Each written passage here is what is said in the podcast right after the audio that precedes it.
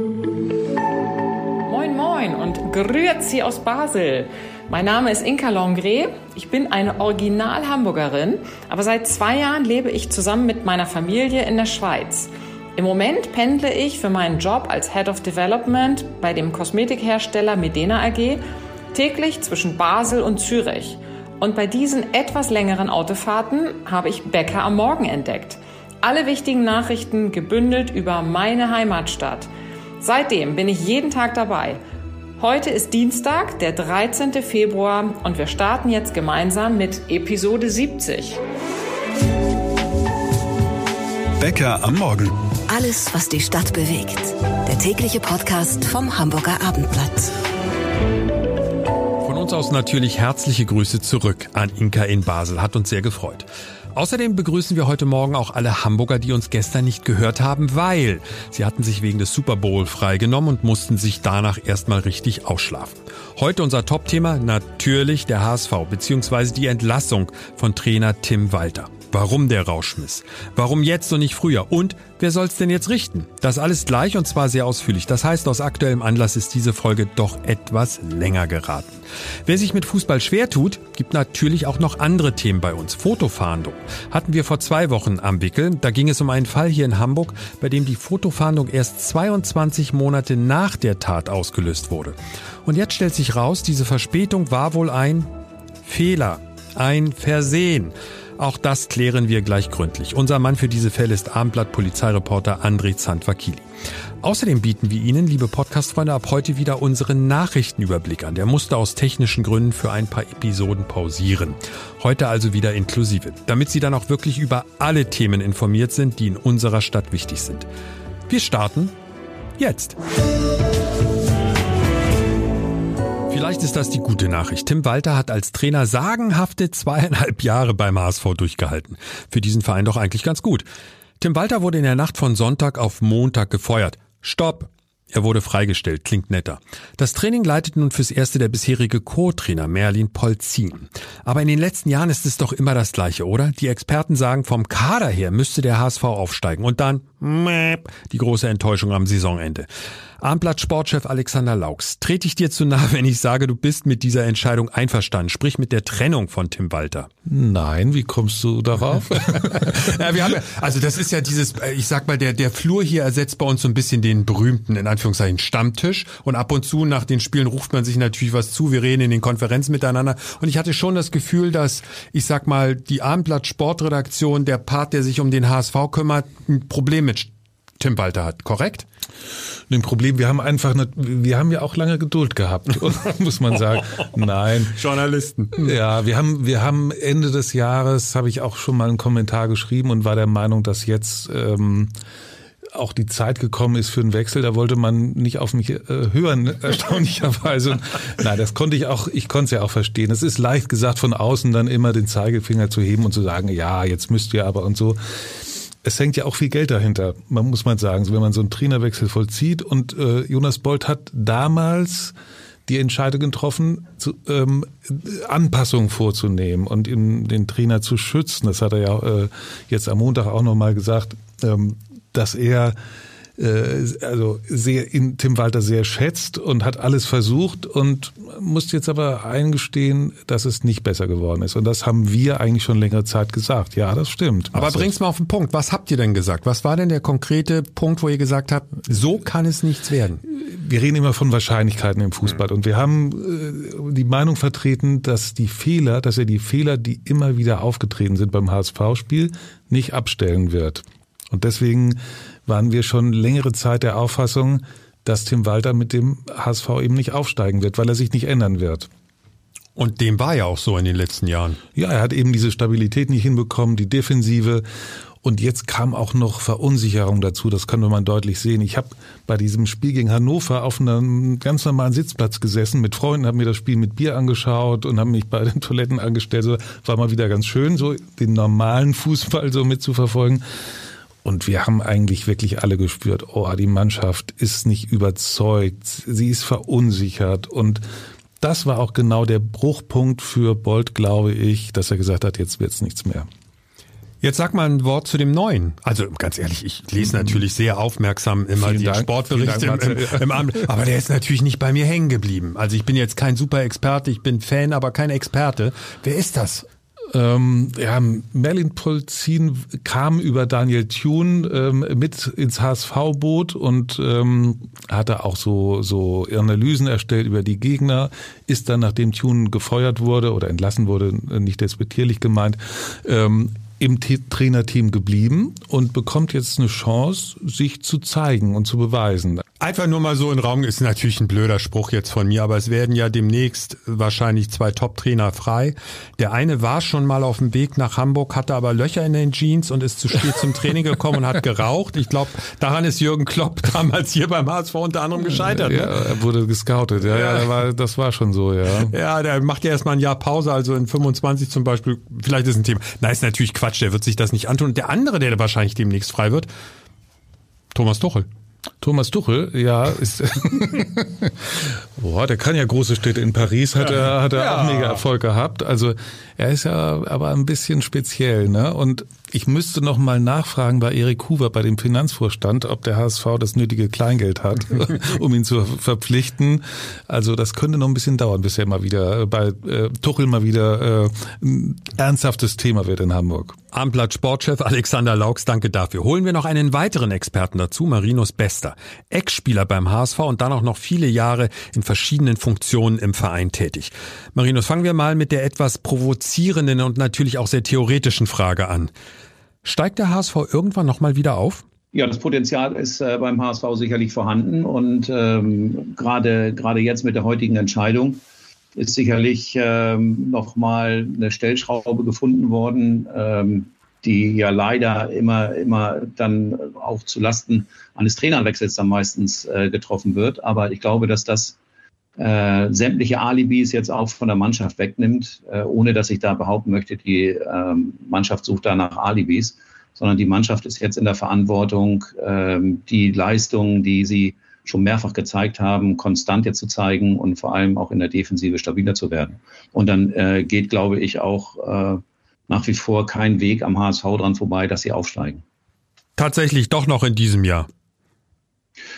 Äh, ja, definitiv, weil äh, ich sag mal, okay, wir äh, alle, die es mit dem HSV ähm, ja, gut meinen, äh, sind natürlich ja teilweise erschrocken gewesen über die äh, doch sehr schwankenden äh, Leistungen in dieser Saison. Sechs Saisonniederlagen, das ist natürlich jetzt schon zu viel. Wer weiß, was, ob da eventuell noch was dazukommt. Wir hoffen es nicht, aber letztlich schaut man da mal auf die Konkurrenz. Und da hat sich noch keine weitere Mannschaft äh, so weit abgesetzt, dass man sagen kann, okay, die steigen auf sicher auf. Selbst der FC St. Pauli hat jetzt das erste Mal verloren.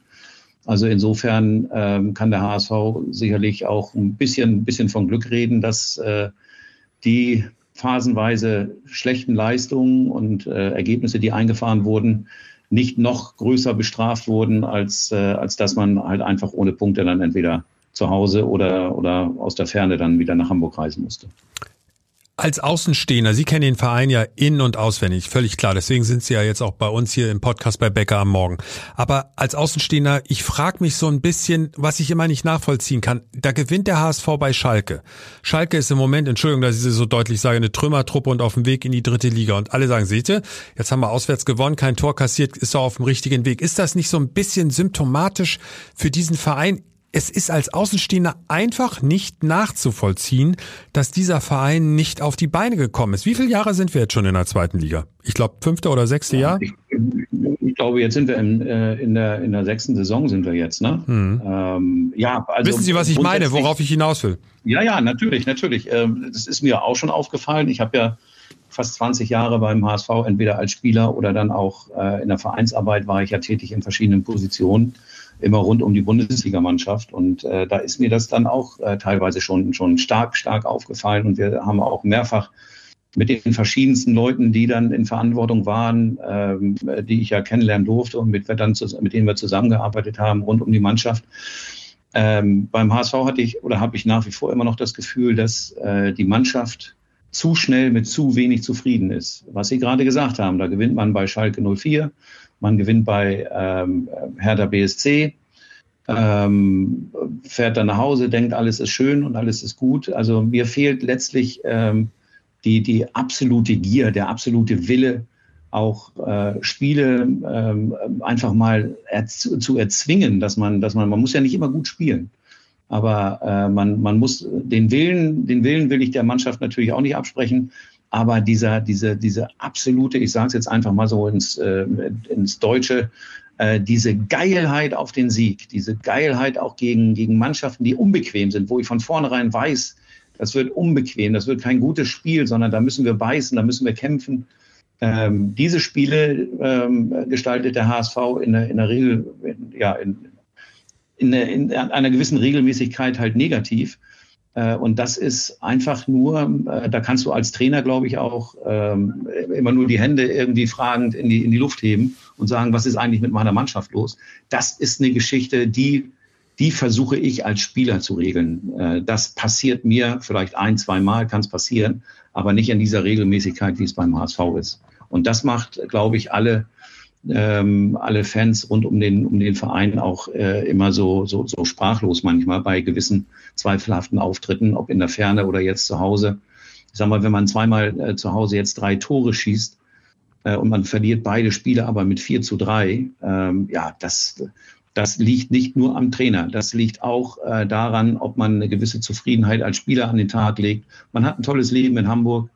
Äh, aber ein tolles Leben in Hamburg äh, verschafft dir mit Sicherheit noch nicht den, den, den Aufstieg äh, in die erste Bundesliga, weil da sind immer elf oder 14 oder 15 andere Spieler, die das verhindern wollen. Ich habe mit Spannung natürlich, das ist ein ganz anderes Feld und eine ganz andere Klasse, völlig klar, aber ich habe mit Spannung doch beobachtet oder mir angehört und auch extrem aufmerksam gelesen, wie die Bayern-Spieler, vor allem die sogenannten Führungsspieler, auf die Niederlage in Leverkusen reagiert haben. So, dass es da in der Mannschaft nicht stimmt, würde ich jetzt auch mal behaupten, zwischen Trainer und, und Mannschaft. Klar, da ist auch nicht alles nur das Gelbe vom Ei, aber die waren richtig angefressen und man hatte das Gefühl, wenn die könnten, würden sie jetzt gleich nochmal rausgehen und alles äh, umflügen. Das ist das das etwas, was vielleicht dem HSV fehlt, wo Sie, wo Sie gerade davon sprechen? Hier in der Stadt ist es schön, jeder lebt gerne in Hamburg, die schönste Stadt der Welt. Ja, weiß ich auch. Der HSV mit dem Stadion. Also eigentlich Verhältnisse für die zweite Liga, die ja mal abgesehen jetzt vielleicht von Schalke außergewöhnlich sind. Ja, äh, ich sag mal, die Möglichkeiten, die, die der Standort Hamburg bietet, ähm, jetzt, jetzt rein fußballerisch gesehen und gerade der Verein HSV, das ist natürlich für, für, für, für A, für die Spieler, aber auch für einen Trainer und für, für Sportchef und so weiter, ist das natürlich ähm, eine, eine große Herausforderung, äh, weil äh, eins ist auch ganz klar, wenn man zum HSV kommt als, als Fußballspieler, dann weiß man, dass man, dass man eigentlich zum Erfolg gezwungen ist, mehr oder weniger, dass die Anspruchshaltung dann auch äh, sehr, sehr hoch ist. Und ich sag mal, äh, der HSV kann ja nicht in der zweiten Liga mitspielen und dann kann es nicht Sinn und Zweck sein, nur in der, HS, äh, in der zweiten Liga mitzuspielen, sondern der HSV ist einfach verdammt dazu, ähm, als Gründungsmitglied der ersten Bundesliga auch schnellstmöglich wieder in die erste Bundesliga hochzukommen. Sie haben es jetzt über, über mehrere Jahre hinweg nicht geschafft, sind, sind immer äh, oben äh, entweder Vierter oder Dritter geworden. Äh, es waren sicherlich auch zwei, dreimal die Möglichkeit, äh, dass man mit, mit, mit vielleicht zwei oder drei Punkten mehr äh, über die Saison gesehen vielleicht Erster oder Zweiter hätte werden können, dann wäre man wahrscheinlich schon wieder in der ersten Liga. Aber, Aber irgendwann ist es halt kein Pech mehr, sondern Unvermögen, genau, oder? Irgendwann ist es dann kein Pech mehr, sondern da muss man, muss man auch einfach sagen, vielleicht hat man dann auch vielleicht das falsche Spielermaterial an gewissen Eckpunkten. Äh, da muss man dann auch mal, mal sehen. Es ist ja, also es hat sich ja noch kein Spieler hingestellt und hat nach einer Niederlage gesagt, ach ja, ja, ja, nee, da ging jetzt heute nichts, sondern sie haben, waren, waren ja immer gleich und haben, haben gleich gesagt, ja, das waren unsere Fehler, das sind unsere individuellen Fehler. Alles schön und gut. Aber irgendwann, irgendwann muss man, äh, muss man Spieler auch an der Leistung äh, messen. Und wenn man, wenn man permanent immer die gleichen Fehler macht, die zu Niederlagen führen, dann ist es irgendwann nicht nur Pech, sondern dann ist es irgendwann eine Frage der Qualität. Marinos bester ehemaliger HSV-Spieler über die aktuelle Situation am Volkspark. Vielen Dank. Was sagen eigentlich die Fans? Ich hole hier mal einen stellvertretend ans Mikro, und zwar meinen Kollegen Alexander Berthold. Der ist nämlich seit rund 30 Jahren HSV-Mitglied. Wow. Alex, ich hatte so ein bisschen das Gefühl, Tim Walter war bei vielen Fans nicht wohl gelitten. Warum hatten so viele einen Hals auf ihn? Soweit würde ich gar nicht gehen. Also es war schon gespalten tatsächlich. Viele fanden ihn gut, weil er natürlich auch sehr rhetorisch immer Richtung Fans geredet hat, wenn er die Jungs und Mädels aus der Kurve gelobt hat öffentlich. Der Fußball war sehr attraktiv, muss man ja wirklich sagen. Das konnte man sich ja gut angucken. Aber es gab halt auch die Kritiker, die gesagt haben, das ist nicht, das ist kein Aufstiegstrainer. Es ist zu wild, das ist nicht strukturiert genug und viele haben halt Schiss, dass man so ein Dauerzweitligist wurde oder wird. Ist man ja. Man ist auf dem Weg dahin, der Dino der zweiten Liga zu werden und ich glaube, da hat Jonas Bolt jetzt auch angesetzt und gesagt, pass mal auf, das geht so nicht. Wir geben sehr viel Geld für diese Mannschaft aus und wir müssen zurück in die Bundesliga und das scheint äh, mit einem neuen Trainer womöglich eher zu gelingen als mit Tim Walter. Also du bist froh, dass er weg ist. Ich sag das jetzt mal so flapsig. Ich bin sicher, dass man mit Tim Walter nicht aufgestiegen wäre. Von daher äh, musste dieser Impuls gesetzt werden. Ich hätte ihn schon in der Winterpause gesetzt, dass der neue Trainer noch die Winterpause zur Vorbereitung hat, vielleicht nochmal den einen oder anderen Transferwunsch äh, hinterlegt. Ähm, mir kam der Wechsel ehrlicherweise zu spät. Danke, Alexander Berthold. Wir sind alle etwas schlauer und zwar am kommenden Samstag. Dann spielt der HSV in Rostock, also am 17. Februar, das erste Spiel ohne Tim Walter. Das war schon ein ordentlicher Aufreger vor rund zwei Wochen. Eine Fotofahndung hier in Hamburg. Bloß, das Verbrechen, das sehr brutale Verbrechen liegt schon 22 Monate zurück. Und um das Ganze jetzt noch zu toppen, scheinbar gab es einen Fehler bei der Staatsanwaltschaft. Bevor es zu verwirrend wird und wir uns zu früh hochfahren, André Zanfakili, Abendblatt Polizeireporter, ist zugeschaltet. André, hol uns einmal ins Boot, was da genau los ist. Also das war ja eine Tat aus dem Mai 2022. Und äh, da ist jemand in der Talstraße auf St. Pauli auf einen Raubüberfall aufmerksam geworden. Der wollte helfen, ist dann selbst angegriffen worden und durch mehrere Messerstiche lebensgefährlich verletzt worden. Die Täter sind dann weggelaufen. Äh, die haben von dem Opfer ein Smartphone erbeutet, also darum ging es eigentlich. So, und die Polizei hat nach der Tat dann relativ oder sehr zeitnah Videoaufnahmen von vier Männern, die wohl an der Tat beteiligt waren, sicherstellen können. So, dann ermittelt man so und dann hat man festgestellt, man kommt nicht weiter und im September hatte man dann angeregt, gegenüber der Staatsanwaltschaft eine Öffentlichkeitsfahndung zu machen. Ja, und das hat dann gedauert bis Januar 2024. Ja, und das ist natürlich das, was wir alle an der Geschichte nicht verstehen viele Menschen wundern sich, ich sag's mal ganz vorsichtig, ja schon immer generell bei Fotofahndungen, oft kommen diese, kommt diese Fotofahndung gefühlt sehr, sehr spät, wenn du bedenkst, na, so ein Foto hilft ja auch tatsächlich der Polizei. Aber wir müssen jetzt gar nicht über die Gründe sprechen, warum eine Staatsanwaltschaft in der Regel erst ein Foto überhaupt freigibt. Hier sprechen wir von einem Zeitraum von 22 Monate und eigentlich, also André, wir beide waren uns sofort einig, das macht eigentlich wenig bis gar keinen Sinn. Ist es jetzt tatsächlich Absicht gewesen oder liegt eine Panne vor? Das ist ja die entscheidende Frage. Also in diesem konkreten Fall wird es wohl eine Panne gewesen sein. Es gab da auch zwei kleine Anfragen in der Bürgerschaft an den Senat zu. Und in der zweiten Anfrage ist nochmal dezidiert dargestellt worden, wie das abgelaufen ist. Und da hat man festgestellt, dass das zwar schon am 28. September 2022 bei der Staatsanwaltschaft von der Polizei angeregt worden ist. Dann sagt man, dann hat man noch kriminaltechnische Ermittlungen abgewartet. Und das dauerte dann bis locker Mitte Oktober. Ja, und dann ist das Ding im Sande verlaufen. Also es hat offensichtlich irgendjemand verpennt. Aber man muss auch sagen, das äh, kann natürlich passieren. So, ist, man ist dann sehr komisch damit umgegangen, hat sich erstmal so gewunden wie so ein Aal, aber mittlerweile ist klar, dass die Generalstaatsanwaltschaft das an sich gezogen hat und nochmal prüft, wie das passieren konnte. Also, nun sind wir ja immer schnell bei der Hand bei solchen Dingen und sagen Skandal. Oder aber, na, da muss, das muss es doch einen Schuldigen für geben und da muss doch jetzt mal was passieren. Was glaubst du, was die Konsequenzen sein könnten? Oder deiner Meinung aufgrund deiner Erfahrung vielleicht sogar sein sollten? Ja, sollten hätte ich schon eine Idee, was da passieren würde. Ich glaube nicht viel. So, es ist ja das Grundsätzliche, wie geht man mit Öffentlichkeitsfahndungen um? In Hamburg wird das sehr restriktiv gemacht. Das Gesetz, wenn man sich mal durchliest, ist ja im Strafgesetzbuch, äh, lässt da schon Interpretationsspielraum. Und der wird in jedem Bundesland irgendwie anders gehandelt. Und in Hamburg ist man sehr restriktiv. Das heißt eigentlich dieses gute Mittel, was auch immer sehr, sehr erfolgreich ist, äh, ja, wird so ein bisschen, wenn es um Täter geht, ganz nach hinten geschoben. Also wenn es darum geht, äh, dass wir beide irgendwie einen Geschwindigkeitsverstoß gemacht haben, dann hat man keine Scheu davor, ins Einwohnermeldeamt zu gehen und sich die Fotos von einem zu ziehen. Aber wenn es denn um Fotos im Zusammenhang mit dem Verbrechen geht, ist man sehr, sehr zurückhaltend, was es angeht, mit diesen Bildern öffentlich zu verhandeln. Man sagt, das wäre das letzte Mittel. Im Gesetz steht, dass wenn man keine anderen erfolgversprechenden oder zu aufwendige Ansatzpunkte nur hat, also wie gesagt, da könnte man auch anders, wenn man wollte, wahrscheinlich. Ja, und dass da ein Umdenken stattfindet, glaube ich nicht, weil dieses Thema kommt immer wieder auf den Tisch und man lässt das an sich abperlen wie ja, schlechten, billigen Fusel.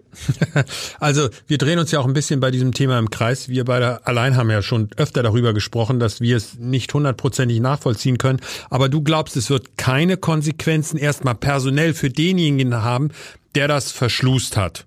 Davon gehst du erstmal aus. Und das Zweite ist, dass du auch glaubst, es wird generell keine Konsequenz haben, dass die Staatsanwaltschaft Fotofahndungen, ich will nicht sagen leichter freigibt, aber zumindest öfter als Mittel einsetzt. Ja, also was es intern für Konsequenzen hat, da wird ganz bestimmt irgendjemand einen Rüffel bekommen, weil so soll es ja nicht sein. Äh, das sind natürlich Dinge, die können wirklich mal passieren und Hamburgs Staatsanwaltschaft ist wirklich überlastet. Da kann man nun kein sag ich mal, einen Strick draus drehen, so einen endgültigen dafür, dass er mal menschlich versagt hat in irgendeiner Situation. Das passiert jedem Mal. So, man, man sollte natürlich gucken, ob man es besser machen kann. Da ist man auch rangegangen, hat dann gesagt, ah, wenn jetzt die Polizei sowas macht und äh, da ist keine Reaktion drauf, dann soll die noch mal äh, darauf aufmerksam machen und wenn dann immer noch nichts passiert, sollen sie sich direkt an den Vorgesetzten wenden. Das ist natürlich schon mal eine Reaktion, die, sage ich mal, so einen, so einen blöden Fehler, wie er jetzt wohl passiert ist, ja, nochmal die Wahrscheinlichkeit runtersetzt. Aber das ist ja natürlich das eine, das ist jetzt so ein konkreter Fall. Das Generelle, das ist halt viel schwieriger. André, die abschließende Frage. Diese Fotofahndung, sie ist ja noch aktiv. Das heißt, die vier Herren sind noch nicht gefasst. Das ist es. Und ich sag mal, das ist natürlich die Krux an der Sache. Erstmal sind die vielleicht über alle Berge und so, wie die aussehen, vielleicht schon in irgendeinem anderen Land. Und dann ist das natürlich schwierig, wenn man so diesen Zeitfaktor drin hat. Und das ist ja bei vielen Dingen so. Nicht? Also wenn ich mich so an frühere Zeiten erinnere, wenn da ein Banküberfall war, da ist die Polizei reingerannt in die Bank, hat einen Film aus der Kamera geholt, die mussten ja damals noch entwickelt werden. Und dann haben die gesehen, dass der abends die Bilder vorlagen vor Redaktionsschluss, damit so schnell wie möglich diese, diese Fotofahndung laufen kann ist heute überhaupt nicht mehr drin. Also heute hat, kann man den Film sofort äh, rausnehmen oder die digitalen Bilder könnte sie sofort verbreiten und verplempert Wochen damit, äh, um da hinterher zu gehen. Und nun muss man auch wissen, dass viele Täter auch extra nach Deutschland anreisen, um spektakuläre, größere Taten zu begehen. So, die sind natürlich weg, bevor man da mit Bildern um die Ecke kommt. Ohne jetzt gleich wieder nach der ganzen Härte des Gesetzes zu rufen, also da sollten wir doch nochmal nachhaken, oder? Thema Fotofahndung. Wieso läuft das in Hamburg so, wie es läuft? Becker am Morgen bleibt dran, aber erstmal vielen Dank an unseren Polizeireporter André Zandvakini. Schwupp ist die Episode vom Montag auch schon rum, sprich Episode 70 ist geschafft. Zum Schluss noch zwei Hinweise, die sich um Musik drehen. Zum einen, ACDC kommen auf Deutschland-Tour, spielen aber leider Stand heute nicht in Hamburg. Kann ja noch kommen, aber bisher ist der nördlichste Ort Hannover. Das war Hinweis Nummer eins. Der zweite dreht sich um den Valentinstag morgen. Boah, einige Menschen gehen jetzt in Deckung, andere werden ganz unruhig vor Vorfreude. Am Valentinstag spielt auf jeden Fall auch Musik eine große Rolle oder kann eine große Rolle spielen. Ich finde diesen Brauch, also den Valentinstag, dämlich, aber auf der anderen Seite, ich bin musikverrückt und da habe ich mir gedacht, ich stelle mal eine spezielle Valentinstag-Playlist zusammen, aber garantiert ohne die üblichen Verdächtigen, ohne Ed Sheeran, ohne Adele, ohne Celine Dion.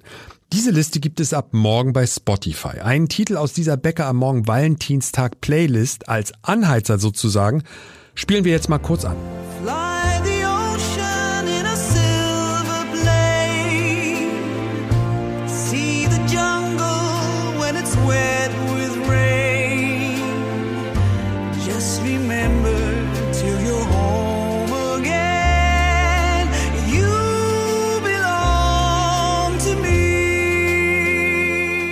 Lennox.